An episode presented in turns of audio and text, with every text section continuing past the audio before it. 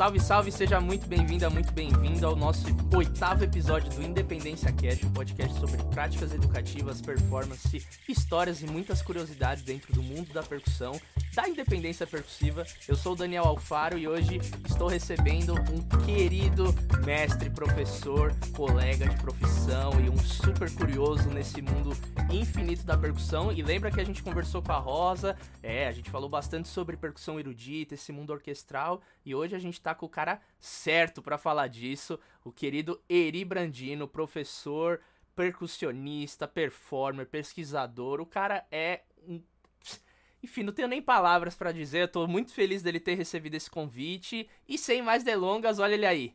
Eri Brandino, dá um salve aí, Eri. E aí, galera, salve. Prazerzaço aí conversar com vocês sobre temas aí que a gente adora, né? A gente que é curioso, gente gosta de desmontar o brinquedo aí, né? Ver cada pecinha é muito bom. Poder falar sobre isso, poder conversar com outras pessoas sobre isso. Prazerzaço, valeu pelo convite, Daniel. É nós, querido, tamo junto. E Eri, pra gente abrir esse nosso papo, eu gosto sempre e, e, na realidade eu venho testando, né, diversos formatos e hoje como você tem uma de certa maneira, uma pesquisa muito grande nesse universo da composição, nesse universo também de peças de percussão múltipla, aquelas coisas que a gente, a gente vê cheio de instrumento e se tocando várias coisas ao mesmo tempo, a independência ela tá ali naquele contexto, né? Mas para você, como professor, como percussionista, o que, que é independência? É, eu acho que a independência é mais global do que a gente sempre pode imaginar. Eu acho que é, a música ela exige independência em diversos momentos, é, que não só naquele lugar em que a gente tem que tocar uma frase na mão direita e outra na mão esquerda, sabe? No caso da, da do campo de trabalho, né, do, do meu fazer musical, às vezes está muito envolvido com você fazer um improviso enquanto está segurando, um improviso livre, né? Tipo, com texturas e tal, enquanto você está pensando em uma frase em outro lugar. Então, a independência, eu acho que, acima de tudo, é você, enquanto um corpo produtor né, de, de som, poder provocar aí mais de uma voz que não necessariamente rítmica, não necessariamente é, aquele aquela coisa mais aquele desenho mais tradicional, né, que a gente geralmente tem de independência. E quando que foi o seu primeiro contato assim como percussionista com algo nesse sentido da independência? Foi tocando alguma peça? Você começou com a percussão erudita, com a percussão popular? Como que. E também aqui é interessante a gente depois bater esse papo sobre essas divisões que a gente acaba fazendo. E você, para mim, é um cara que é, é um exemplo de quebra, assim, desse bicho. É som, é música, é percussão, mas na sua caminhada, quando que foi esse seu primeiro contato que você falou, uou, wow, estou tocando mais de uma coisa ao mesmo tempo, ou me, estava numa situação que você precisava usar a independência? Cara, eu acho que a gente da percussão erudita aí, né, de concerto, a gente tem um contato já bem no início, quando a gente trabalha voicing. Tem uma coisa na, na percussão erudita que a gente trabalha muito, que é o voicing, que é no, no, geralmente nos teclados, né, nos barrafones, os instrumentos de percussão que tem notas, né, e que a ideia é que tenha uma mão que está fazendo uma frase, um acompanhamento, e o outro está fazendo melodia, né? Se tem acompanhamento e melodia, para mim já tem um tipo de, de independência aí. Então, nas primeiras peças já, né, de, de teclado, acho que a gente já trabalha um pouco isso. E são independências quais, assim? Porque também a gente acha que independência é tocar 46 instrumentos ao mesmo tempo, cada um, um em três, outro em 46, outro em sete, e Quais são essas primeiras independências? Essa questão de manter uma mão em ostinato e a outra fazendo outra coisa? Como que você diria assim que, que é esse primeiro contato, assim, na percussão erudita? Cara, eu acho que nessas primeiras peças, né, é, a independência é um pouquinho mais mais pura, assim, né? Não é tão, como você falou, com 46 instrumentos. Então, por exemplo, tem uma peça que é a Two Mexican Dances, que é bem comum os percussionistas de, de concerto tocarem, que é mão esquerda e mão direita, alternado. Você fala assim, aí beleza, isso não é, a princípio, uma independência, né? Mas é, quando você percebe que a mão esquerda ela tem uma... Apesar de, de, de fazer é, alternado assim, né? Quando você toca a mão esquerda, você tem um desenho melódico que tem um tamanho diferente do desenho melódico que você está fazendo com a mão direita. Então é alternado, né? A princípio aqui é uma, é uma estrutura só, né? Mas quando você coloca só a mão esquerda e só a mão direita, você percebe que são desenhos diferentes. Então é um tipo de independência mais de formação de frase, né?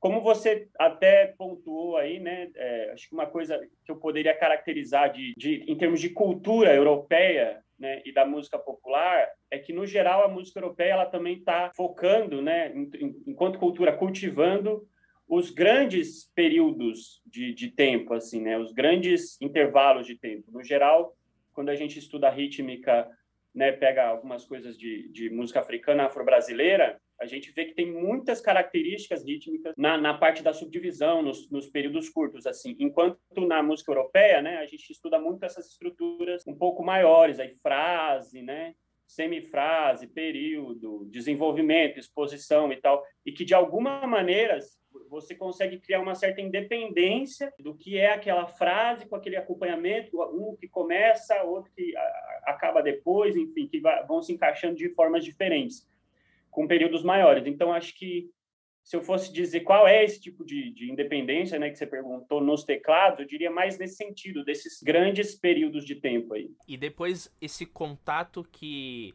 aparece em outras independências, existem algumas outras formações instrumentais ou um instrumento específico que trabalha a independência assim na percussão erudita, porque na percussão popular a gente tem, por exemplo, a zabumba que já é um instrumento por si só que você vai executar independência. O repique de anel, você vai ver o timbales, que você tem as conduções de clave, cáscara e frase. Na percussão erudita é mais direcionada nos teclados, óbvio que depois entra a coisa das peças de percussão múltipla, tudo, mas é, tem algum outro, por exemplo, em tímpano, caixa, prato, triângulo? Cara, eu acho que é que a, a, a música de concerto, né, percussão erudita, a gente trabalha é, é uma característica musical, assim, a gente entender como um texto, né? A música como um texto, como uma, uma narrativa, sei lá, vamos pensar assim, estamos contando uma história, né? De uma forma bem grosso modo aí. E eu acho que esse texto, ele, no geral, ele é formado por diversos fatos, né, que acontecem. E daí, assim, ele é muito variável, são textos diferentes. Então, acho que como você falou, né? Tem, é, no caso da percussão popular, tem a zabumba, por exemplo. Eu não diria que tem um instrumento que defina independência. Eu, eu diria que tem características musicais que definem independência. Assim. Eu acho que eu falei primeiro no teclado, porque eu acho que é, é, o começo, mas depois, assim, até na caixa, caixa clara, que a gente chama na percussão erudita, que é um instrumento só, só a caixa. A gente toca peças, assim, de 4, 5 minutos numa caixa, enfim, é um texto musical e em alguns momentos vai exigir mais independência, em alguns outros momentos não. Nossa, eu acho muito legal você trazer isso pro, pro papo, porque até para mim também abrir mais esse horizonte de, de independência, porque eu lembro conversando aqui no nosso podcast com o Léo, com o Danilo, com percussionistas assim, que são referências no pandeiro, e eles falando que no próprio pandeiro, o simples fato de você abafar, tirar o dedo, mexer tudo, você já tá trabalhando independência, né, com um instrumento só.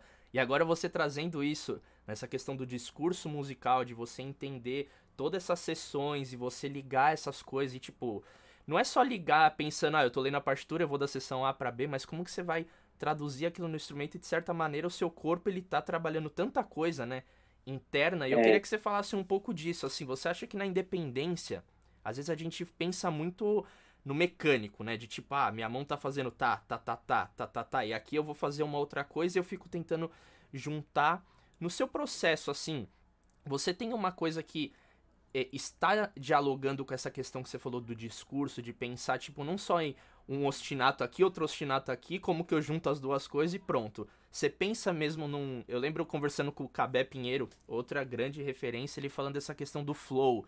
Ele que toca bateria e percussão, e ele tem um setup com djembe no lugar de tom, alfaia. E ele já sabe que quando ele jogar o corpo para frente, ele vai ter esse movimento. Eu sei que você tem muito dessa coisa do seu corpo. E, no, e, com, e que tudo isso tá ligado com a independência, assim, na hora do seu fazer musical? Ficou, ficou clara a pergunta ou ficou meio. Pô, dá pra, ah. dá pra desenvolver muito é isso aí que você falou. Vamos, eu, eu, quero, eu quero que você, que você vai nessa onda aí. Massa. Cara, tem uma coisa que, enquanto educador, que eu uso muito, que eu acho que daí já dá para a gente falar mais sobre essa, esse espaço né, de, de independência, essas várias formas de, de ter independência, que é o auralizar, velho. Eu gosto muito de usar essa palavra, uso muito nas minhas aulas de rítmica, de percussão. O que, que é o auralizar? É um verbo, né? Que a gente, como músico, a gente podia usar muito mais como educador, assim, e que eu acho que a gente não, não usa muito, assim. A princípio, não é um verbo que está no dicionário, não é um verbo assim, tipo, ó, auralizar tem essa definição, mas tem um livro que é do James Beeman, é um cara que estuda psicoacústica, acústica musical, enfim. E tem, o nome do livro é How We Hear Music. E ele fala sobre esse verbo, ele fala assim, acho que a gente podia usar mais da mesma forma que eu estou falando, falando aqui, né? E o que, que é esse oralizar? Ele, ele, dá, ele, dá, ele traz um paralelo para a gente entender. Então, é, ele fala assim, quando você visualiza um gato, por exemplo, visualiza um gato, você consegue criar uma imagem mental do gato. Agora, quando você auraliza o gato, você cria uma imagem que é sonora, ou seja, um miado do gato, o gato se coçando. Então, a gente às vezes esquece que a gente reproduz som na nossa mente. Enquanto músico, a gente se esquece disso. Daí fala, beleza, não, eu sei que eu faço isso, mas você pratica isso? Você separa esse tipo de atividade na sua vida, no seu cotidiano, fala assim, mano, tá, eu vou auralizar é, semicolcheias com tercina, 4 contra 3 aqui, auraliza o 4 contra 3 na sua cabeça, você faz? Auraliza a batida de, do, do samba, o surdo junto com, o, com a timeline do tamborim, junto com não sei o quê, com o pandeiro, tudo ao mesmo tempo. Você tem essa capacidade? Né? Você, se você tem essa capacidade, provavelmente você já conhece um pouco mais de samba do que outras pessoas que não auralizam o samba como um todo. Então, assim, o auralizar é um espaço sonoro que a gente tem na nossa mente e que a gente pode explorar. Tipo assim, eu, eu gosto muito de brincar com os né, é podcast, acho que eu podia até falar para a galera, gente, tipo assim, ó, tenta oralizar o, o som de é, vento batendo em árvore Beleza, tô lá, auralizei, tem um som aí. Daí, mas agora auraliza também o som de um caminhão passando, ao mesmo tempo. Auraliza também o som do vendedor de, de, de batata do carro passando. Então, você começa a criar estruturas sonoras que você percebe que está criando, né? E que essas estruturas sonoras, recriar essas estruturas sonoras na sua cabeça, é uma dos passos para a gente melhorar o nosso aprendizado, nossa relação com música. Auralizar, véio, auralizar, repetir isso. É um aprendizado cognitivo. Quanto mais a gente auraliza música, mais a gente fortalece nosso aprendizado musical. Assim, às vezes a gente acha que é só naquele momento. Não, mano, quanto eu aprendi rítmica, essas coisas de independência, voltando da escola de música, assim, pegando busão, né? Ou com meus passos, assim, né? E daí lá, a cabeça ali auralizando um monte, assim. Então, acho que o auralizar é muito importante. Daí, beleza. Caracterizada essa ideia de auralizar, a gente vai para a independência nesse espaço mental. Então, quando você falou o que, como, né? Quando você perguntou como fazer essa coisa da frase, do ostinato, uma coisa assim. Então, eu auralizar também eu estou lidando com a minha memória do som. Então, eu tipo, puta, esse aqui é um, começou com dó maior, tem uma cadência aqui, a exposição acabou, enquanto começou um outro acompanhamento aqui, tem um contraponto aqui, e essas estruturas sonoras, elas estão acontecendo na minha cabeça enquanto eu estou ouvindo música, enquanto eu estou tocando música, enquanto eu estou vivendo música. Né? Isso é, é, é, é, a música acontecendo de uma maneira interna. E daí eu acho que acontece, por exemplo, muito com o músico iniciante, que ele tá o que enquanto ele está ouvindo música, o que ele está é, a estrutura que está na cabeça dele, mental, é geralmente só uma linha rítmica, que é o pulso. Ele está meio que se perdendo, ele fica lá batendo o pé assim, tipo, não vou me perder, né? Sendo que, na verdade, a, a rítmica, né, que é, acho que o grande segredo da cognição, da independência, ela é uma estrutura, ela é uma estrutura. Ela tem compasso, ela tem subdivisão, né? Dentro da música afro, a gente fala muito da rede rítmica, que é uma coisa que eu falo muito, é uma rede rítmica, é uma rede. Né? E se você tem conhecimento e percebe, sente essa estrutura rítmica enquanto você toca, enquanto você vive música, você vai ter uma integridade muito maior, uma facilidade, um conforto muito maior fazendo isso. Então, daí para mim, já vem esse lugar em que, cara, se você está tocando qualquer música, você já está usando da sua independência. Porque, tipo, você está tocando lá, tipo, uma, duas baquetas assim, pá, pá, pá, pá, pá, pá, mas a, a, a música é, tipo, num, num, sei lá, num, num samba, né? Tá tocando quatro semicorrias, tacaracatá, caracatá, caracatá, caracatá, mas tem um cum, cum, cum, né? Você tem esse, essa linha, você tem a linha só, da, a linha só do grave, cum, cum, cum, cum, você tem um ciclo de quatro tempos, todas essas estruturas acontecendo ao mesmo tempo. Se você auraliza essas estruturas, você já está exercendo independência que são várias linhas independentes que formam uma grande estrutura, né? Então, para mim, independência ela vai para esse lugar de você já praticar a partir do momento em que você só está fazendo uma linha, né? É o ouvir, é o, é o, é o reproduzir mentalmente várias linhas ao mesmo tempo. Uau, demais. Eu acho que fa faz todo sentido. Eu lembro muito bem do, do Ari, não é Eri, tá, pessoal? É Ari Colares, é outra pessoa. Às vezes rola essa confusão. E que confusão boa, né? Porra, ser confundido com Ari Colares, mas é isso. Ele falava muito de sambista quando tá tocando, e eu me identifico muito, porque você percebe no corpo da pessoa todos esses elementos que você falou. Ele não tá, por exemplo, às vezes está, obviamente, também fazendo isso, mas né, não sabe esse termo auralizar. Eu estou auralizando aqui na roda de samba de quinta-feira na feijoada, tipo, não. O cara tá tocando e o corpo dele ele expressa, ele tá tocando um pandeiro, mas ele tá marcando a pulsação no pé. Então ele tá trazendo esse tum tum tum tum os surdos e o corpo ele tá subdividindo como se fosse um shaker. Então ele tá bicho, o corpo dele, ele já tá totalmente musical, né? E, às vezes a gente nem para pra pensar, mas, pô, só pelo fato de essa galera, assim, que toca e canta, putz, o cantar enquanto toca já é um nível, assim, né? Eu não sei os termos e me aventurar nisso, mas essa questão de cognição, de você dissociar a voz com que você tá tocando e fazer frase, brincar. Porque tem até algumas pessoas que quando vai cantar, aí o instrumento fica uma máquina, né? Aí quando para de tocar, varia, mas tem pessoas que fazem isso brilhantemente, de ficar variando, brincando. E nesse ponto que você falou de auralizar, eu lembro que a gente trocou uma ideia muito legal, que queria que a gente entrasse agora, é o fato do cantar. O cantar na independência, que eu coloquei para você, pô, Eri, tem muitas vezes que eu tô tocando uma independência, eu não consigo fazer, aí uma das vozes que eu tô tentando tocar, eu canto e aí a coisa flui. Aí eu passo pro instrumento, trava. Putz, por que que isso acontece? E cara, você me deu uma justificativa assim que mudou completamente. Eu queria falar da. Queria que você comentasse um pouco da importância do cantar na independência. E tem muitas situações, né? A gente depende, depende, depende, é sempre essa resposta, mas pensar numa situação. Estou estudando Ijexá, a tabaque numa mão e a gogô na outra mão. Estou com dificuldade de juntar essas duas coisas. Por que que quando eu canto uma das vozes fica mais fácil, bem entre aspas, para quem está só ouvindo, eu fiz aspas nas mãos, mas na sua opinião, o cantar ajuda no processo de aprendizado? É, eu acho que o cantar ele é um facilitador, né? Pode, pode ser um passo intermediário aí, que, que pode ajudar bastante a gente entender a independência. Eu acho que uma coisa que é importante a gente deixar claro, né, é que em termos de expressão rítmica, musical, expressão, enfim, ser expressivo, né, a gente usa muito, muito, muito a nossa fala, né? Então, a, a musculatura da boca, da língua, enfim. Isso aqui ela está extremamente desenvolvida. A gente está usando isso o tempo inteiro, assim. E que não acontece com as mãos. Acontece bastante, mas não acontece tanto, né? Tem uma... Cara, eu queria entrar, mas eu não sei se é muito complicado, mas acho que ia ser legal falar.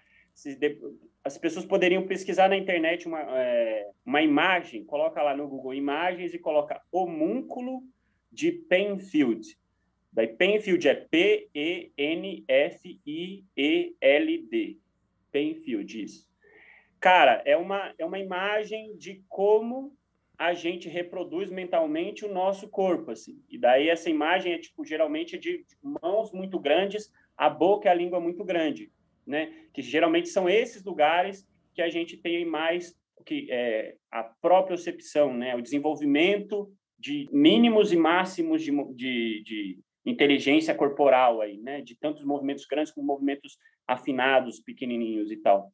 Mas a boca, né, e a, a língua, né, essa, essa parte aqui da, da boca toda, ela tem uma, um trabalho desde crianças, né, desde musical, eu diria, né. A gente constru, quando a gente aprende frase na música, a gente na verdade só está fazendo um paralelo da frase que a gente faz o tempo inteiro, né, na fala. Por exemplo, agora, da frase que a gente faz o tempo inteiro, da frase que a gente faz o tempo inteiro. Eu construo períodos grandes e pequenos na minha própria fala. Então, e isso já é, já gera uma independência, né? Tipo, de falar e saber quando que, que eu coloco um pouquinho mais de, de energia né, em tal palavra, eu quero destacar ela, e isso acontece de uma maneira muito automática. Assim. Então, a nossa boca, ela é extrema, a nossa fala, né? Não a nossa boca, mas a nossa fala, ela é extremamente desenvolvida, assim.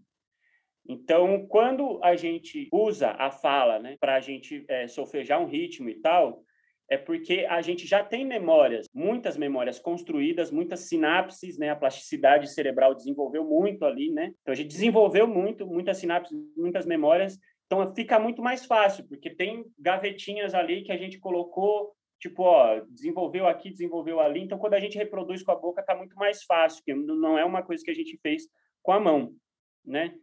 Então, acho que a boca é como se fosse um, um percussionista nível 5, que a gente já tem e que a gente pode usar ele para ensinar a mão.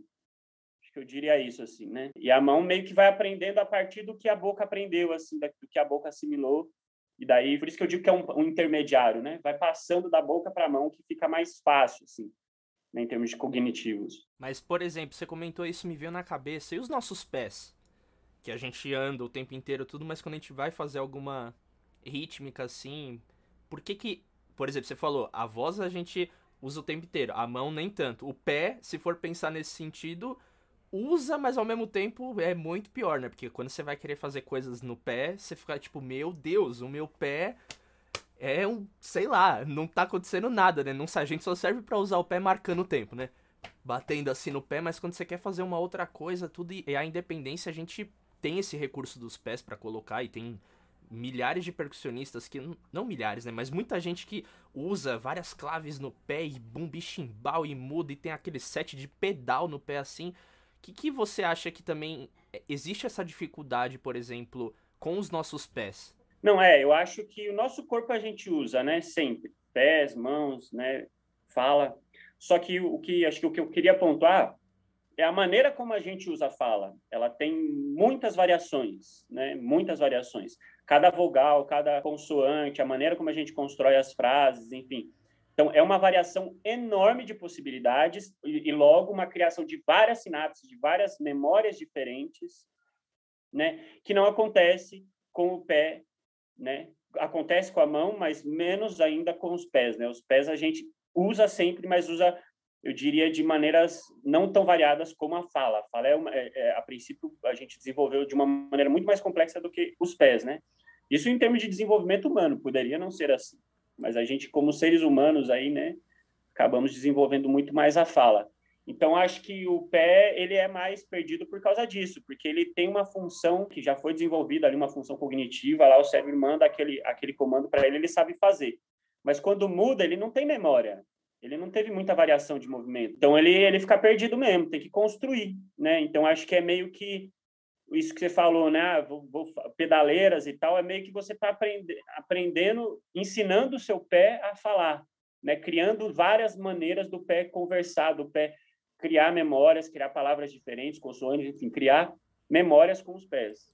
Então que a gente possa ensinar o nosso corpo ainda mais, né, cara? Eu acho genial essa explicação e queria que você trouxesse isso me marcou muito e eu comecei a reparar muito mais nessas coisas. Até tem muitas pessoas que é, transcrevem, né? Tipo, não só de transcrever, mas de tocar discursos, né? Tanto, por exemplo, em um setup de bateria, percussão, mas também tirando a melodia que eu tô falando aqui.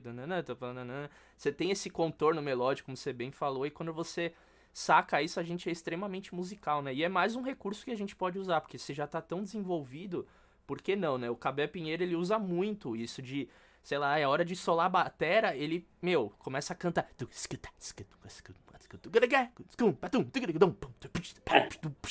E fica assim, extremamente fora do comum, né? Que você já espera que o cara Ih, vai começar a fritar tudo na bateria e o cara para e começa a fazer percussão corporal. E era nisso que eu queria chegar também, porque você é um cara que tem uma pesquisa muito legal, assim, nisso. Onde que surgiu essa vontade de começar também a pesquisar mais o seu corpo? Porque eu posso estar me enganado, mas não é muito um, um, um, caminho assim que é comum, né, de nós percussionistas, tipo, ah, a gente aprende técnica, as peças, instrumento, aí depois a gente vai aprender o nosso, o nosso corpo, ou desenvolver essas coisas. O que que te estimulou a fazer isso e já emenda o como que, por exemplo, estudar mais o seu corpo, essas percussões e essa questão da voz com o corpo te ajudou na hora de, por exemplo, desenvolver especificamente uma independência, assim, porque você já tá trabalhando tanto essa relação que na hora de, ah, acaba indo, né, que a gente brinca automático, você nem pensa, né, você olha ali um negócio, você já sai tocando, caso você esteja lendo uma peça, uma partitura, mas também se você vai tocar alguma coisa, é impressionante, assim, exercício simples de Gramani, assim, né, dando um exemplo meu, que fica palma, voz e depois inverte, o que tava na palma vai pra voz, a voz para baixo, Aí você pensa em fazer isso já brincando dentro de um ritmo, fazer o Ijexá, né? Pá, pá, pum, pá, pá, pum, pá, pá, pum, pá, pá, pá, pum, pá, pá, pum, pum, pá, pá, pum, pum, pum. Inverter, na hora que eu ia pro instrumento, falava, caramba, bicho, já tá tão na mão, assim, então... Fala um pouquinho dessa questão da percussão corporal e o quanto que isso contribui no seu desenvolvimento como músico na hora de tocar uma independência, enfim. Da hora. Cara, eu acho que é. Eu só queria destacar isso que você. Essa metodologia, né? De usar a voz e as, a, o corpo e inverter e tal. Destacar pela ideia de que a gente pode ser o nosso professor, né? Somos nossos professores. Eu acho que a gente está sempre se ensinando, assim, né? E, e, e que isso seja é, uma atividade, que isso esteja acontecendo o tempo inteiro enquanto a gente está estudando, né? Então, processos de aprendizado da boca, né, diferente da mão, e, enfim, esses neurônios, essas sinapses conectadas a, a, aos movimentos da boca podem ajudar, né, a da mão, enfim, inversamente. Acho que essa troca é sempre muito legal. E a fala ensinando a mão, a, mão ensinando a fala, acho que, que, que pode ser muito massa, assim.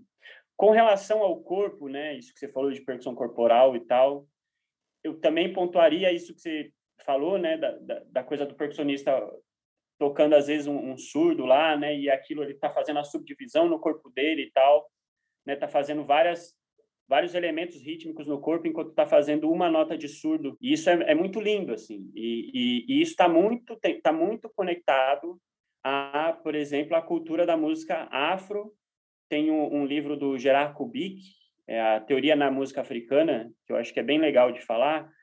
Tem um capítulo, o último capítulo do são dois volumes. O último capítulo do volume 1, um, ele fala muito sobre Angola, sobre Tanzânia, e ele destaca muito a, a ideia de que o corpo, a movimentação corporal é música. Tipo, não dá para é, tirar uma coisa da outra, sabe? Não é som e movimento, não é dança e música, sabe? Não, é as duas coisas. Corpo, né? A movimentação corporal é música, né? E eu acho que isso para mim foi uma, uma, uma grande sacada dentro da música de concerto, porque na música de concerto, na percussão erudita, a gente tem muito essa coisa do pessoas que são técnicas e pessoas que não são técnicas. Tem gente que fala assim, não, vamos ter que estudar técnica, tem que estudar técnica, e tem gente que fala, não, não tem que estudar técnica, vamos para música e tal eu diria que dá para a gente, sabe, é, juntar essas, essas, esses dois contrapontos aí, pensando que técnica já é música, né? Não pensar técnica, vai, vamos fazer toque simples. Às vezes é importante, né? Claro, tem, não estou desmerecendo, eu faço isso como professor, às vezes separar a técnica, né, cientificamente, vamos passar a entender, mas acima de tudo ter essa concepção de que Técnica é música, o movimento corporal é música, gente. A gente está movimentando o corpo fazendo música. Ponto. Técnica é música.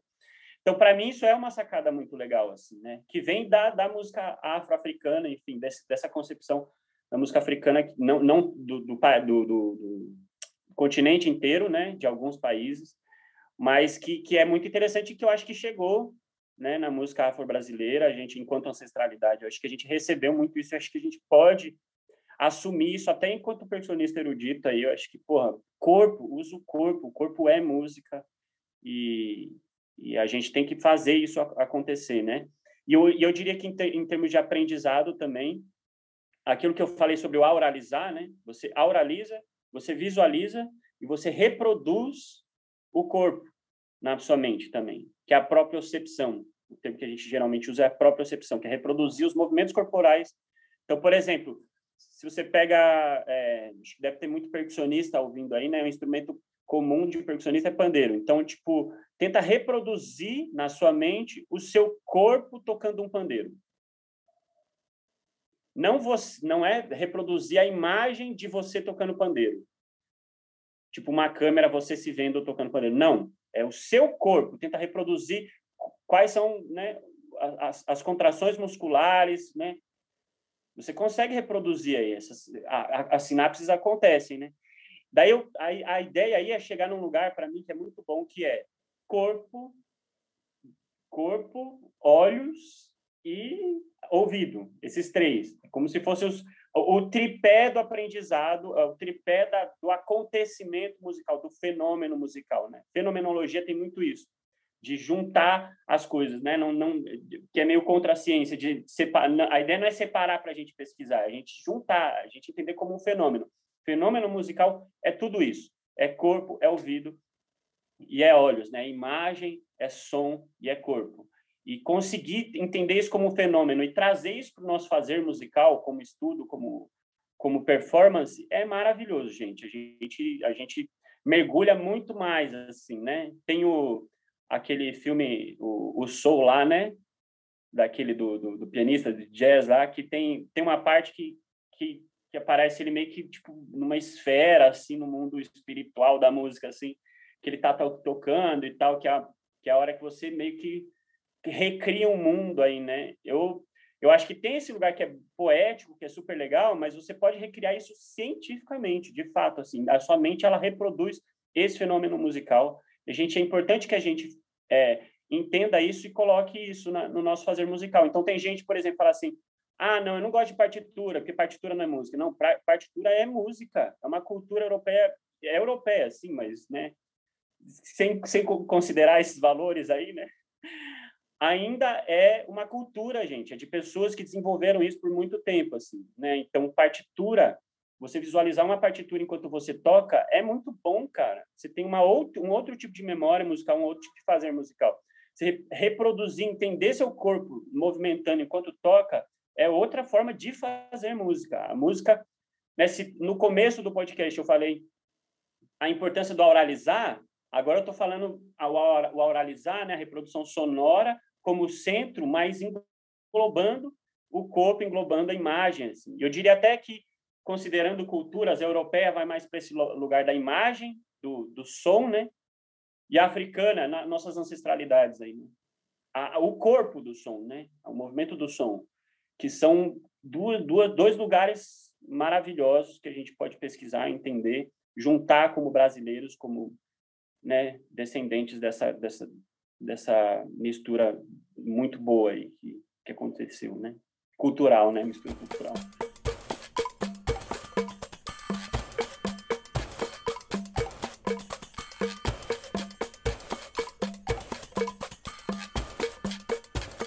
é super importante também a gente entrar nesse, nesse lugar da, da teoria musical, da partitura, né? Você comentou dessa questão de visualizar e ultimamente, como eu tenho, enfim, muito, todos os dias em contato com essa questão da escrita e com alunas e alunos e trabalhando isso, eu cheguei num lugar assim que às vezes é aquilo, né? Você parar, você pensa e você fala, nossa, isso aqui. Você já escreve na sua cabeça, eu na parte rítmica, né, na melódica, um dia eu chegarei nesse lugar, né? Eu ouvi, ah, do ré, fi, fá, sol, si bemol, blá, blá, blá.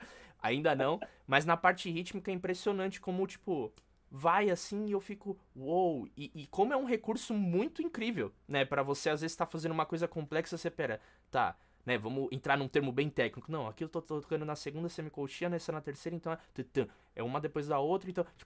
Ah, primeiro conta. E você vai fazendo essa. Meu, é muito rápido, né? Então, para quem às vezes tem esse preconceito de tipo, ah, não, né, que a gente ouve, ah, partitura tira swing, eu, na partitura não, não, não, e assim, é uma coisa que esquece às vezes, beleza, num contexto profissional, que às vezes vai te exigir numa gravação, no ambiente orquestral, big band, essas coisas tem partitura, beleza, vamos seguir ali, mas no nosso estudo também é mais um recurso, né? E, na sua opinião, quais recursos a gente precisa, além de né, não ter desenvolvido, porque a gente está a vida inteira desenvolvendo, mas você comentou dessa questão do corpo, do ouvir, do sentir, do imaginar, do aura, auralizar. Agora eu vou começar a usar isso, hein, meu povo? Vou, vou, é, vou usar é... isso daqui nas nossas falas. É demais. Não, agora você deu essa liberdade, então eu vou falar. É, né, como se fosse você que. Foi você que criou esse termo? Não, né? Não. É o James Beeman. James eu li de um livro dele, How We Hear Music. Eu ah, também é... roubei dele. É isso. A vida é, uma, uma, é um roubo. Roube como um artista, já dizia já os livros por aí. E quais recursos que você acha que nós percussionistas a gente precisa estar tá desenvolvendo para aprimorar as nossas técnicas musicais dentro da independência? Você comentou algumas, mas tem alguma outra que, e se você quiser se aprofundar, por exemplo, nessa questão da teoria musical, que é mais um recurso, é que também é isso, né? Às vezes a gente, por exemplo, eu como professor, eu tenho muita coisa transcrita dos meus estudos que eu faço, de levadas, adaptações de ritmos para independência, e a gente acaba usando essa notação que é uma maneira de registrar o som. Mas aí beleza, pô, e se tem alguma, alguma pessoa aqui que está nos vendo, nos ouvindo, que não sabe ler partitura, mas quer aprender ler, inde é, ler independência, quer aprender independência percussiva, tudo, como que você é, poderia trabalhar essa questão, que esses recursos para desenvolver essa habilidade, digamos assim? Geralmente inicio as minhas aulas, né, de seja rítmica de percussão, falando muito dessa coisa desse tripé aí, né, do corpo, do ouvido e do, dos olhos, da imagem, do som e da imagem corporal, né? E eu acho que daí, a partir disso, né, dessas três manifestações, percepções, a gente consegue construir independência nesses três lugares. Uhum. Né? Então, por exemplo, na, no caso da partitura que você falou, ah, segunda semicolcheia e tal, é muito isso, né? Para mim é muito legal você ouvir uma música e ir reproduzindo a partitura assim na cabeça. Cara, é um mapa mental, velho. Um mapa mental de, de ritmo, assim. Eu acho que é muito legal, né? Se a gente tem essa capacidade, ajuda demais, cara. Ajuda demais. Daí, nesse pontuando isso que você falou, né? É, partitura tira swing. Eu acho que tem verdade nisso, porque de fato você não consegue escrever o, o tal do swing na partitura. E daí que entra o auralizar entre você reproduzir o som na mente, né? Ah, o Ari, voltando para o Ari, né, que não é Eri, é o Ari. o Ari, eu lembro que ele comentou numa aula da pós que a gente estava fazendo junto, ele comentou que a, as culturas, né, a, a música se desenvolve nas culturas populares, não desenvolve, né? Ela caminha, ela se transforma nas, nas culturas populares não só naquele momento em que as pessoas estão tocando juntas, mas também no momento em que cada indivíduo está auralizando, porque ele está sendo criativo naquele momento. Ele está voltando para casa, ele está reproduzindo, não, amanhã eu vou, né? Às vezes não é nem consciente. Ele reproduz aquilo como uma sensação, ele chega lá e faz diferente, enfim. Então é um processo que está essa transformação musical está acontecendo mentalmente. Então eu diria que também acontece nesse lugar, né? E no corpo, né? E daí o corpo, velho, tem várias características que tem de. Você não travou, não, né? Não, não. é que eu tô muito focado, né? Porque, tipo. vambora, vambora, tô aqui, tô contigo. Enfim, voltando, no corpo, né, é, tem, um, tem muita pesquisa, velho, que na música a gente não faz, mas tem vários outros lugares que é tipo educação física, dança, né? Que são as várias uh, características, qualidades de contração, de movimento que a gente pode ter. Então tem tipo dinamaestesia, estagnosia, os nomes difíceis assim, mas que quando a gente entende cada um deles, a gente fala, nossa, existem vários tipos de movimento, de independência desses músculos que a gente pode até dizer, que a gente pode desenhar. Então, por exemplo, tem isso aqui que eu gosto de fazer muito. Se eu balan eu estou tensionando aqui, ó, por exemplo, a, o meu pulso aqui, então ele está fixo, tá vendo? Ó, a minha palma da mão está fixa em cima do braço, ela não está mole, né? Mas a parte dos dedos está mole. Eu deixo relaxado. Aqui eu acho que no vídeo eu não sei se vai pegar. Mas sabe quando você faz aquela palminha de uma mão? Né? É muito deixar só os dedos relaxados e essa parte não. Então você começa a entender que o seu braço e o seu corpo como um todo, mas como a gente como percussionista, a gente pode dizer, nosso braço é um sistema, cara, é um sistema enorme, complexíssimo de ligar uma, uma musculatura, desligar outra, sabe? E isso gera uma independência muscular, né? tipo o lance de o que, que eu relaxo, o que, que eu contraio, qual é o tipo de contração, se ela é rápida, se ela é lenta. Enfim, a gente é uma pesquisa enorme aí, né? E daí, a partir disso, eu vou juntando algumas coisas. Por exemplo, isso você, agora, finalizando com a, com a pergunta que você fez, assim, no final, né? Tipo, ah, uma pessoa que não lê partitura. Então, vamos usar o auralizar e vamos usar o corpo. Acho que essas duas, essas duas coisas dá para usar para caramba. Um exercício que eu acho legal de fazer é, por exemplo, ficar batendo aqui, fazer a, a, a, tal da rede rítmica lá, né? Você bate um pulso aqui, quatro notas aqui. Aqui eu estou fazendo três. Quatro. E fala sobre a sua vida, sei lá. Eu gosto de chocolate, sei lá. Eu toco percussão faz tanto tempo. E daí vamos gravar um podcast assim? Vamos gravar, vai. Vamos, vamos ficar conversando assim. Dois doidos, bicho. Mas vai lá, vai lá, continua. o que, que acontece aqui? É, a, a, independência ela é gerada o tempo inteiro, porque se eu faço uma coisa tipo tati, tati, tati, eu estou fazendo duas, duas notas aqui, quatro aqui, uma aqui, eu estou fazendo com que isso seja uma estrutura só.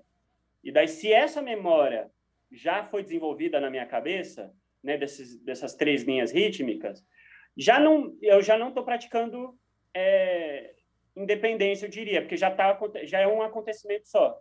Mas agora, por exemplo, eu faço isso, de ficar falando, de ficar pensando o que, que eu vou falar, enquanto eu estou fazendo isso, velho, eu estou toda hora produzindo independência, porque eu estou toda hora fugindo dessa dimensão aqui, né? Eu estou pensando, o que, que eu vou falar agora? Então, é um exercício muito legal de independência, por exemplo, simples, que muita gente pode fazer. Eu gosto de, por exemplo, aulas coletivas, sabe? Tipo, a gente ficar em roda, dois passos para a direita, dois passos para a esquerda, todo mundo, sabe? em roda, dois passos direita, dois passos para esquerda e a galera vai se apresentando, vai contando alguma coisa. Velho, daí gente tropeçando, vai, é muito bom. Assim. Meu, nome é, é, é Vinícius. é, é fica muito. Meu nome é Vinícius. Eu acho genial isso, ele, porque eu tenho muito também desse estudo e até vício de essa questão que eu comentei dos pés é uma deficiência em mim, assim, que eu tô toda hora trabalhando. E eu tenho muito costume aqui, né, no, no, no meu quarto, eu deixar um pedal no meu pé e ficar e aí a gente tá conversando enquanto eu tô fazendo isso. Aí eu pego o celular, começo a mexer, me digito no computador, vou pegar outro bagulho. E tô mantendo isso aqui, sabe? E, bicho, no começo é muito engraçado. Eu lembro tentando pegar o celular e falar, ah, deixa eu ver como que é, mexer aqui no celular e ficar. Assim o meu dedo ia. Ele ia junto, bicho. Eu falo, caraca, eu ia tentar digitar. E, bicho, digitar, a gente também. Você parar pra pensar também, quando a gente vai digitar, bicho, é uma puta rítmica. Né? Você tá é. fazendo. E aí manter isso cara, é já um putz estudo, assim, a gente acha que aquele estudo é aquele momento que eu vou sentar, estar diante de um setup, numa sala preparada acusticamente, e eu vou começar a tocar, e aí eu vou fazer, colocar o meu trono no fone. Bicho, é isso, você colocando quantas vezes voltando de escola de música, no metrô e busão, bagulho lotado, mó ócio, sem fazer nada, vou começar a viajar, vou fazer três contra dois nos meus dedos. Vou... Eu lembro na, na MS as aulas do Daniel Volpin, grande professor de rítmica que eu tive, um abraço para ele ele fazia 3 contra 2 com o olho. Ele ficava tipo, um, com, com, Bicho, eu achava genial. Eu falava, que como assim, velho? É muito legal, velho. É demais. 3 contra 2 dos olhos. Depois tentar fazer. Eu acho que você já fez isso. Você, você tá toda hora experimentando um monte de coisa. Mas aí você faz 3 contra 2 no, nos olhos, aí aqui você fica fazendo outra coisa. E é um estudo infinito, né, bicho? É muita é. coisa que dá para fazer, né? E, inclusive, isso é uma dor que eu sinto muito, até em mim. Assim, agora, por favor, ele me ajude.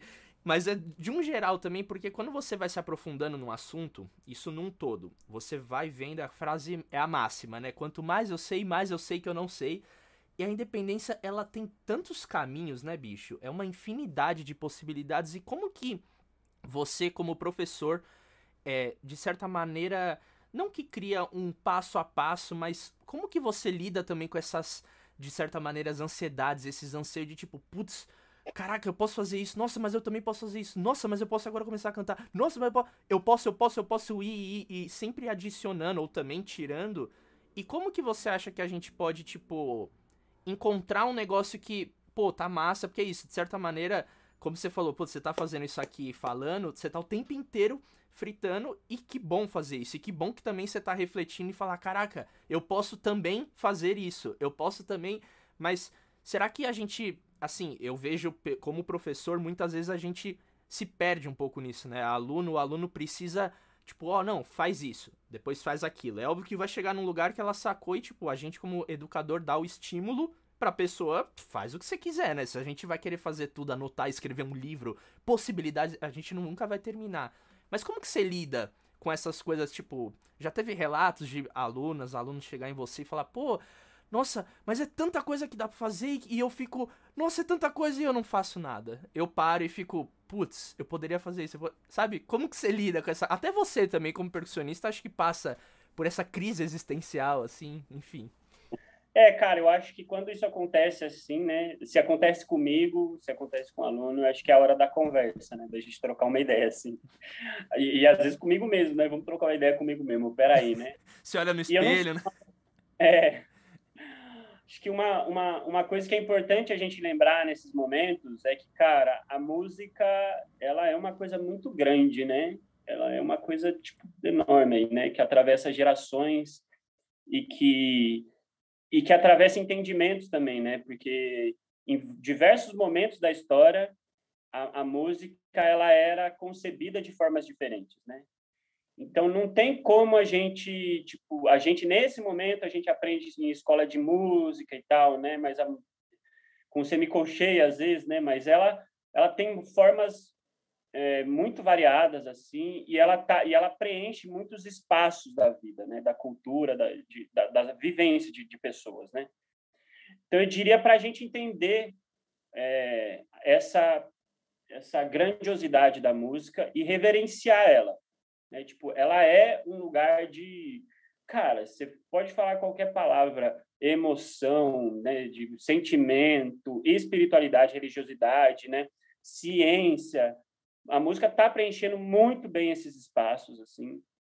Então, não dá para gente querer, como um ser humano que tem, sei lá, vai chegar dos, dos 70 aos 100 anos de vida aí, sei lá, achar que vai conseguir, né, fazer. A gente fica animado, acho muito legal, mas acho que é importante a gente entender que a, o que a gente está fazendo com a música é construindo a nossa história com a música, assim, né? A música é uma linha contínua, a gente vai lá e escreve um pedacinho dessa linha que é contínua, assim. Então, é, é começar a entender que, que quando a gente está lidando, aprendendo música, a gente está fazendo escolhas do que a gente aprende e, do, e das memórias musicais que a gente está construindo.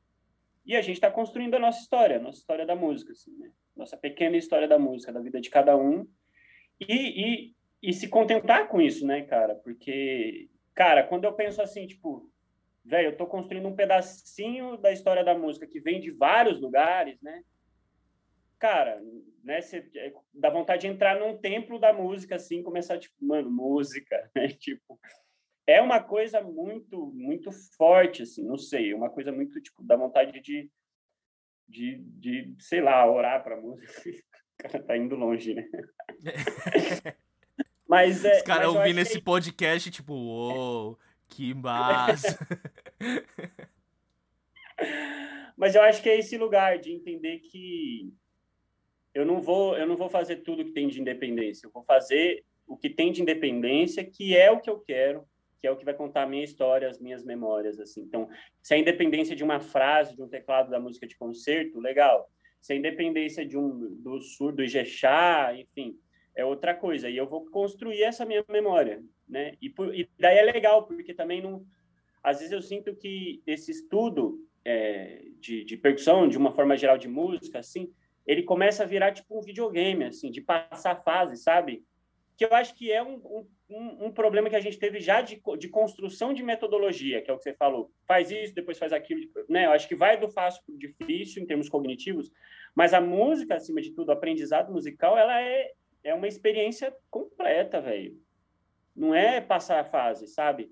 Então, daí, na hora que você está aprendendo uma coisa simples ou uma coisa complexa, você está vivendo aquilo, aquilo está se transformando em uma parte da sua história musical, não é uma fase para você chegar no seu sonho que é tocar 17 instrumentos ao mesmo tempo. Aquilo é a sua memória musical. Tocar um, um simples, uma direita e uma esquerda é a sua memória musical. Viva aquilo, sabe? Né? Uma coisa que eu acho que a gente tinha falado antes, fora do podcast, que eu acho que é muito importante, em termos de aprendizagem, a plasticidade cerebral, né? Eu tenho muitos de aprendendo na música contemporânea, 5 contra 7, sabe essas que alteras muito loucas assim, né, de independência. Daí você vai lá fazer uma independência simples de cantar e tocar pandeiro, tipo, na semínima assim, sabe?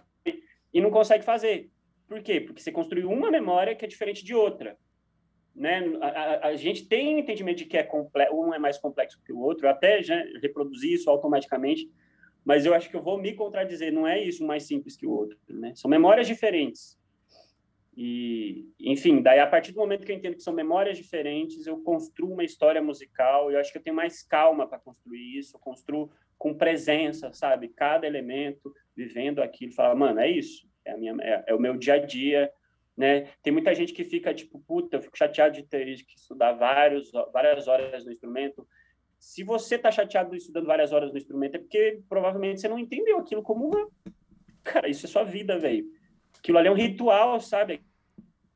Aquilo ali é um momento verdadeiro que você está vivendo aquilo, né? Seu instrumento, enfim, é uma, é uma troca muito importante ali, que é íntegra, não é só de passar a fase, não é só um exercício. É, uma, é um fenômeno que está acontecendo ali, né?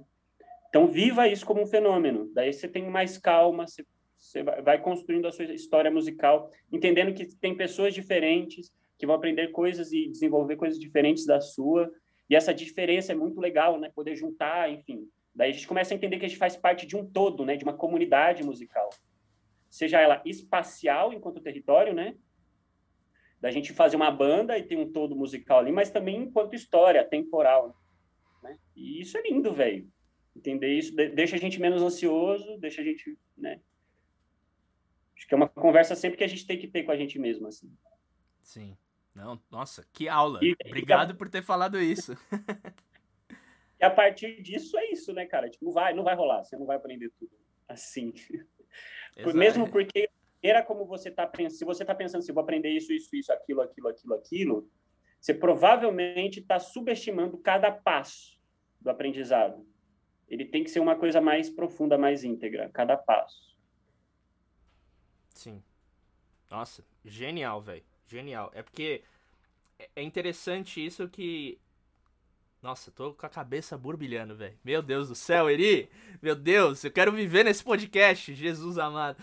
Cara, é isso. Tem mais nada para acrescentar. Acho que só aplaudir. Agora eu vou reverenciar a sua fala.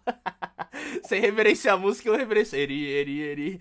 E, e, cara, eu acho muito legal, assim, eu vou tentar sintetizar um pouco do que eu sinto, porque eu, eu sempre tento também pensar um pouco trazendo pro concreto, para a realidade profissional, né? Nós, como percussionistas, a gente precisa trabalhar, a gente precisa, enfim, ganhar dinheiro, fazer o nosso, e eu vejo que a independência ela é um recurso que pode te trazer muitas novas possibilidades, assim, de atuação. Né? A gente vê percussionista tocando em duo, trio, eu conversei com o Guelo tantos anos e ainda toca no trio Bonsai, ele tocando batera, percussa, carrom, caixa tocando com Paulo Braga, Mané Silveira, uma galera assim. E só ele ali e tendo que resolver tudo. E eu vejo também um pouco nesse lugar, assim, né? Que às vezes a gente fica num contexto de é, preparo, de estudo, putz, é uma infinidade, de trabalho também, mas assim, o que, que vai também me agregar profissionalmente também falando, né? Porque a gente pode entrar numa pira assim, o mundo da música, aquele laboratório se enfurnar ali e ficar dias anos, enfim, a vida inteira estudando e criando e putz, isso assim, eu acho que é o nosso sonho, né? A gente poder viver do nosso laboratório, né? Ficar em casa estudando e ganhando dinheiro só com isso seria é utopia. Mas também pensar um pouco no lado profissional, na realidade mesmo, tipo, pô, eu vou estudar isso porque eu sei que o trabalho que eu vou fazer sábado vai me demandar isso, né? Então, de certa maneira, é um estímulo, né? A gente, tipo, construir as nossas relações de independência de estudo baseado no. Domingo tem concerto, né? Eu preciso tocar essa, essa jossa, né? Eu preciso desse dinheiro. É, eu acho que é isso. É, falando né, a partir daquilo que eu tinha antes, é, mencionado antes de a gente constrói a nossa história musical, né? E essa história musical é construída com um meio, né? Da, na, da minha relação com o meio. Então, se eu fosse um percussionista que nasceu na Inglaterra, na Finlândia, em 1740, nem sei se tinha percussionista naquela época, né? Mas enfim, nesse momento assim, não tinha assim, não tinha assim. Mas é, mas é isso, ia, eu, eu ia construir uma outra história, né? Então, o ambiente, ele gera essa, essa relação, né? Ambiente-indivíduo gera a história. Então, eu construo junto com o ambiente e, e o que é super legal, porque eu estou vivendo isso, né? Aquela, isso que você falou, a presença. Tem concerto domingo, então eu preciso estudar, eu preciso de, deixar aquilo vivo, né? Enfim, vivenciar aquilo. Então, bora fazer, né? Bora, bora tocar, bora chegar nesse lugar. Não, e isso vira. É, é, aquele lance que você falou de uma caixinha, de uma memória que fica ali, né? Por mais que, beleza, se você não revisitar aquilo e se aprofundar e praticar, você acaba esquecendo, mas eu acredito muito e eu vejo no meu processo de aprendizagem. Eu estudei um ostinato no pé, tchá, tchá, tchá, tchá, tchá, com um pandeiro. Depois eu fui tocar o tabaco e o meu pé ele acabou fluindo, ele foi assim, eu falo, caraca, é óbvio, né? Não, beleza, já memorizei, deixa quieto, quando eu precisar vai, vai sair. A gente tem que estar tá sempre tocando, mas é, é, interessante pensar que se você tá pensando nesse todo, nessa vivacidade assim que você tem com a música, nessa relação afetiva e nesse lugar especial de não ser apenas, ah, tenho que tocar o 5 contra 7, eu faço ali tchan, que tchá, pá, e fez, e aí depois acabou é aquilo, ficou ali naquele lugar e você. Eu acho que a gente tá sempre. É pensar nessa coisa que a gente constrói ao longo prazo, né, cara? Essa coisa da ansiedade é isso. Eu quero, tipo, agora pra, pra agora, pra tocar, porque eu quero, porque eu quero postar um vídeo legal no meu Instagram, ou porque tem um trabalho que eu preciso fazer, eu preciso resolver, e às vezes você entra num lugar e já conversando já em, com muitas pessoas que tem essa questão da, da religiosidade, da espiritualidade, os caras falam, bicho, solta. Solta. É. Só solta desencana um pouco. E nessa hora que tu desencana e trazendo num concreto, eu tô aqui fritando no meu quarto.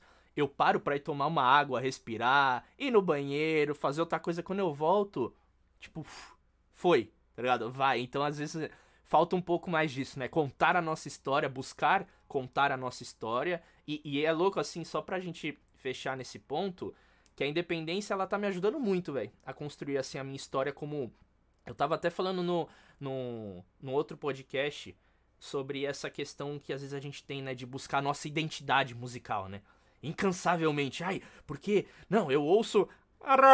É o Naná. Eu quero ter um negócio que vão ouvir e vão falar, é o Daniel Alfaro. E aí você fica nessa busca assim, incansável, e você fala, bicho, tipo, né, calma. Mas aí eu, eu me encontrei na independência, tipo, nessa questão de montagem de setup, de timbre, fazendo essa pesquisa e por acaso, assim, começou, eu comecei a perceber que eu gosto muito de instrumentos graves, sabe? Eu gosto de timbre grave, eu gosto dessa coisa de também. Isso eu aprendi muito com você, de tipo, pô, é, beleza, o tambor, técnica tradicional tocar assim, mas e se eu tocar com o cotovelo, com uma vassourinha, com uma baqueta, e explorar outro som e você ir buscar isso, não só com você, né, com aquele, com o meu trabalho na orquestra de objetos desinventados também, de explorar objeto, galão e buscar timbre, e eu comecei a sacar isso, eu falo, caraca, velho.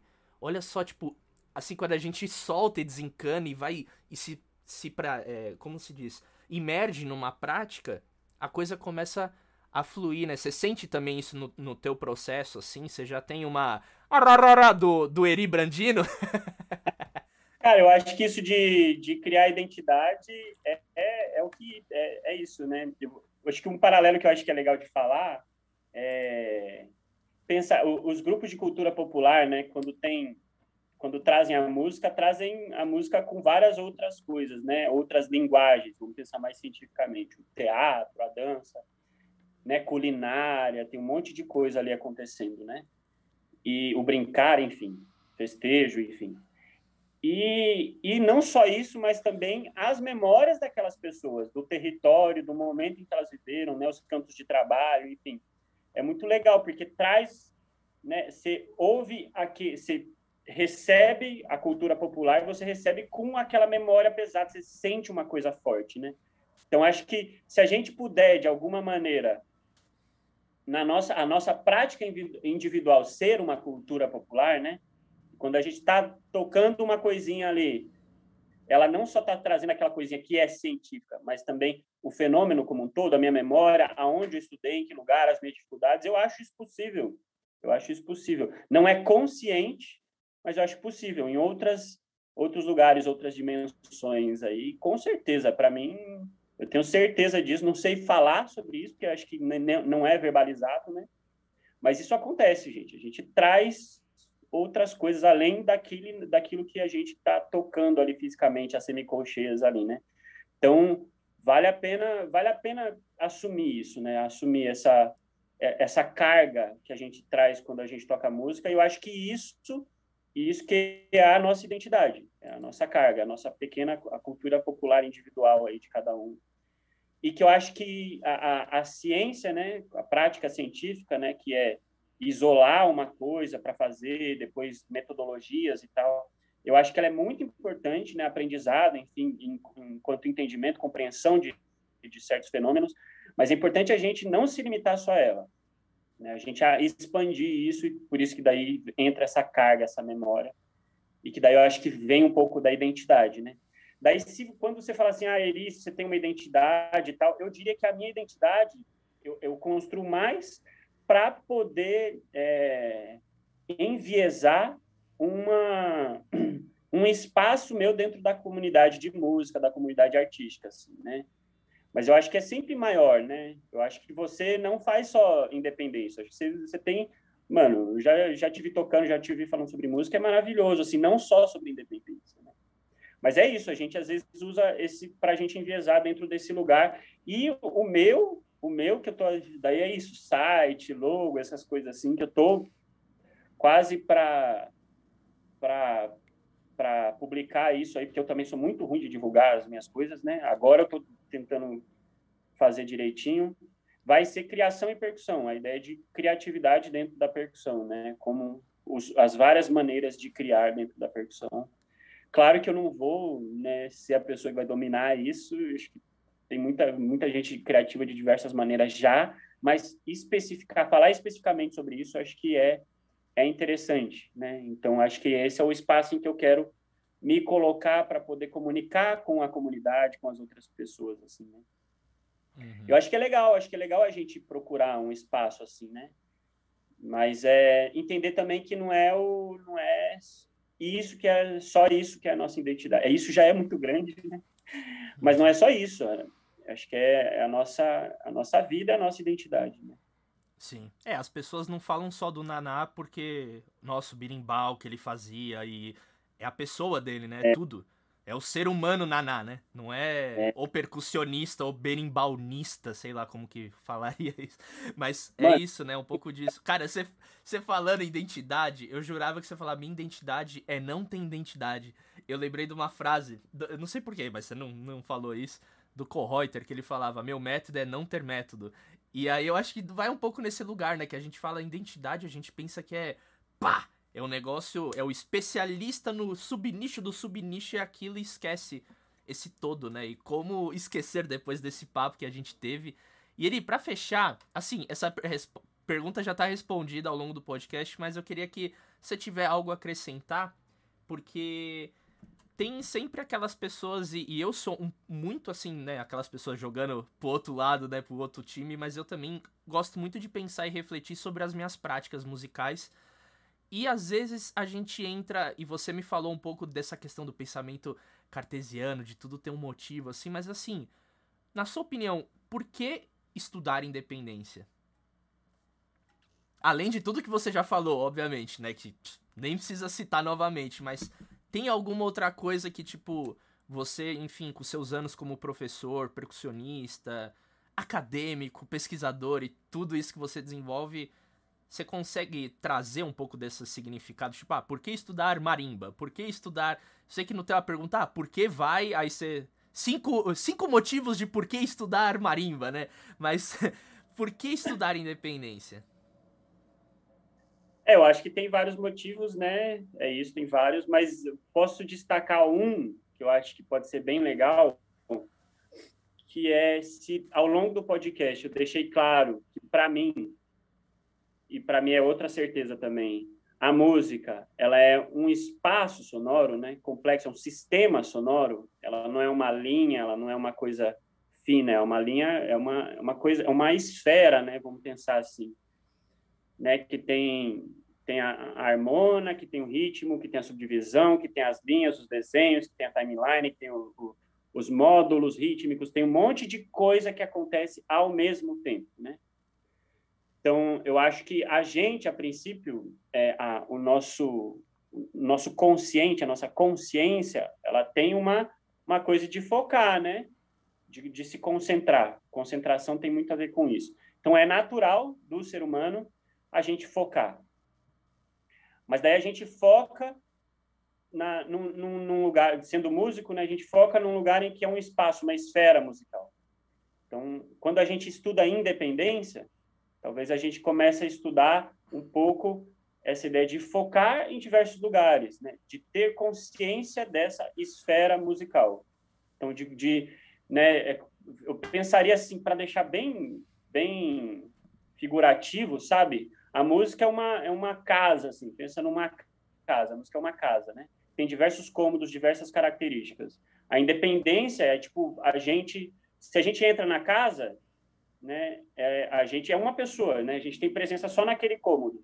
A ideia da independência é a gente meio que ter várias pessoas, vários eus em vários cômodos. Né, tendo consciência dos diversos cômodos da casa, das, dos diversos cômodos da música, assim, porque ela é assim. A música tem diversos cômodos. Então, é a gente preencher esse espaço aí, múltiplo da música. Cara, quero viver nesse podcast parte 2. Nossa, Eri, genial, cara. Muito obrigado por tudo isso que você compartilhou. Pra gente fechar literalmente, onde que a gente pode encontrar mais o seu trabalho? A gente tá vivendo esse mundo online, você já falou que tá começando a se inserir nisso, enfim, como que a gente pode encontrar mais o seu trabalho? E deixe um recado final aí pra turma, pro pessoal que nos acompanhou. E mais uma vez, obrigado, aprendi muito. Vou ouvir esse podcast o tempo inteiro em loop, vou correr com esse, ouvindo esse podcast. Muito legal, Eri, obrigado, viu, querido? Da hora, fico feliz pelo encontro, Daniel. Acho que essa conversa é sempre muito boa, né? E você tem uma energia muito boa, assim, tá super eloquente, cara. Trocando uma ideia com a galera. Você assim de cara. Você começou. Mil grau. É, não, tá muito bom, velho. Tá muito bom. E você traz uma energia muito boa de conversa e tal, né? Parece que só falta a breja, assim, do lado. Então, acho que ter, ter essa, essa, esse clima, né? É muito bom, assim, falando de música e tal. Né? Acho que criar esses espaços com esse clima, falando de música, tem que, tem que acontecer mais, sabe? Então, acho muito bom que você esteja fazendo isso. Fico muito feliz de poder participar aí de um pedacinho disso, dessa história, e que, e que tenha muito sucesso esse podcast aí, seu trabalho, tá, tá muito legal. E sobre o, o meu trabalho, velho, aí que vem a decepção, cara, porque eu tô... Cara, eu, eu sou muito assim, mano, é, momentos de vida, né?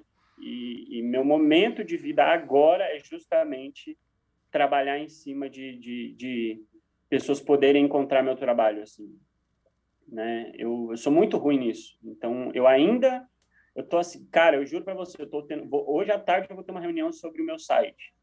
Então, ele está quase sendo construído, então não tem como eu dizer assim, www. alguma coisa, porque ainda ele não tem o domínio, né? Mas, assim, daqui uma semana ele vai estar tá no ar, daí pesquisa lá, Iri Brandino, no Google, vai, vai provavelmente achar meu site, daí já lá tem aquela coisa da criação e percussão, vai encontrar um monte de coisa lá, né? Redes sociais, enfim. Acho que é por aí. Eu toco é, em alguns grupos de câmara de música contemporânea, né? Que a princípio é a minha formação, quero expandir isso, é a minha maior vontade.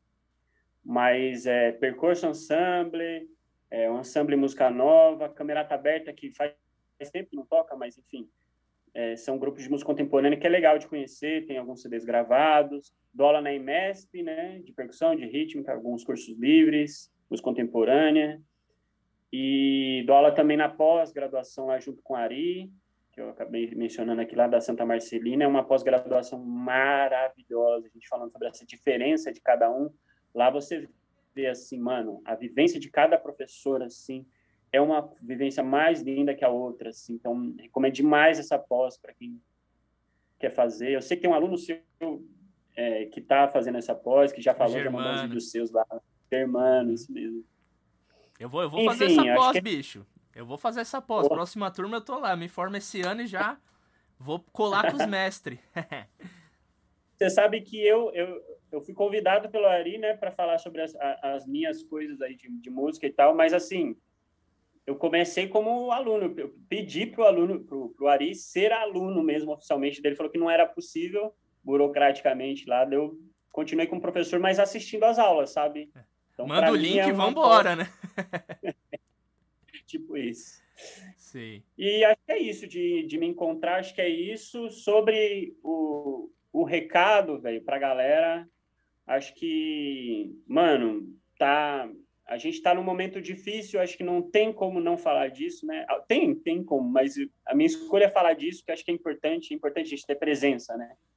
Então, estamos num momento difícil e estamos num momento de fazer música que é difícil, né? Tipo, a gente está fazendo música num momento difícil, enfim, de, de apoio à música, à comunidade, está tudo difícil, tudo por, por, internet, né? Que não é aquela coisa de, do presencial, do acústico, de, de ouvir.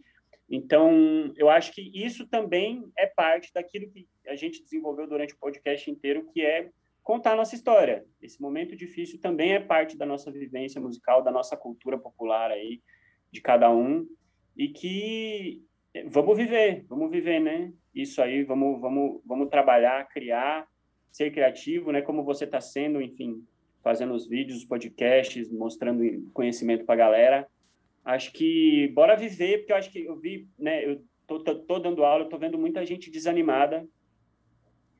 E não, gente, galera, acho que bora, bora, a música é muito grande, mano, ela é muito maior que essa pandemia. Então, não desiste da música por causa de uma pandemia, tá ligado? Não faz isso, segue, segue essa vida aí, segue na segue na música, ela é, ela é muito maravilhosa, né? A gente vai ficando mais velho, a gente vai percebendo quão, quão maravilhosa ela é. Então, acho que o meu recado é mais nesse lugar. Vamos, bora seguir. Tá difícil, acho que vamos reconhecer todo para todo mundo tá difícil, mas bora seguir. Força aí para todo mundo. Continua contando a sua história no momento difícil e vamos que vamos, força. É isso. Cara, eu acho muito lindo o jeito que você fala com a música assim, com essa devoção, com esse respeito e orar um para lugar música. É orar para Gente, acabou de ouvir esse podcast, vira pra, pro lugar onde tá a música, né? As pessoas viram pra Meca, né? Algumas religiões. Então, ó, vamos virar pra música e vamos reverenciar. genial, genial. Eri, obrigado mais uma vez por ter aceitado esse convite. Esse papo aqui foi muito rico, aprendi bastante. Espero que você que esteja ouvindo e nos assistindo também. E aqueles recados finais, né, meu povo? Eu sou o Daniel Alfaro, você pode me encontrar também nas minhas redes sociais, arroba Daniel Alfaro, comunidade percussiva também no Telegram, falando bastante sobre independência esses assuntos. E você tá aqui no YouTube, não se inscreva, de se, não se, eu sempre erro, bicho. Não se esqueça de se inscrever no canal, ativar o sininho, aquele padrão de sempre, né, meu povo? Toda semana tem um episódio novo. Se você tá ouvindo isso no Spotify, outra plataforma de streaming, siga o nosso podcast, compartilha com outras pessoas. E semana que vem mais alguém da pesada falando sobre independência, percussão, muitas histórias. E ó, conte a sua história, reverencie a música. É nós, até a próxima.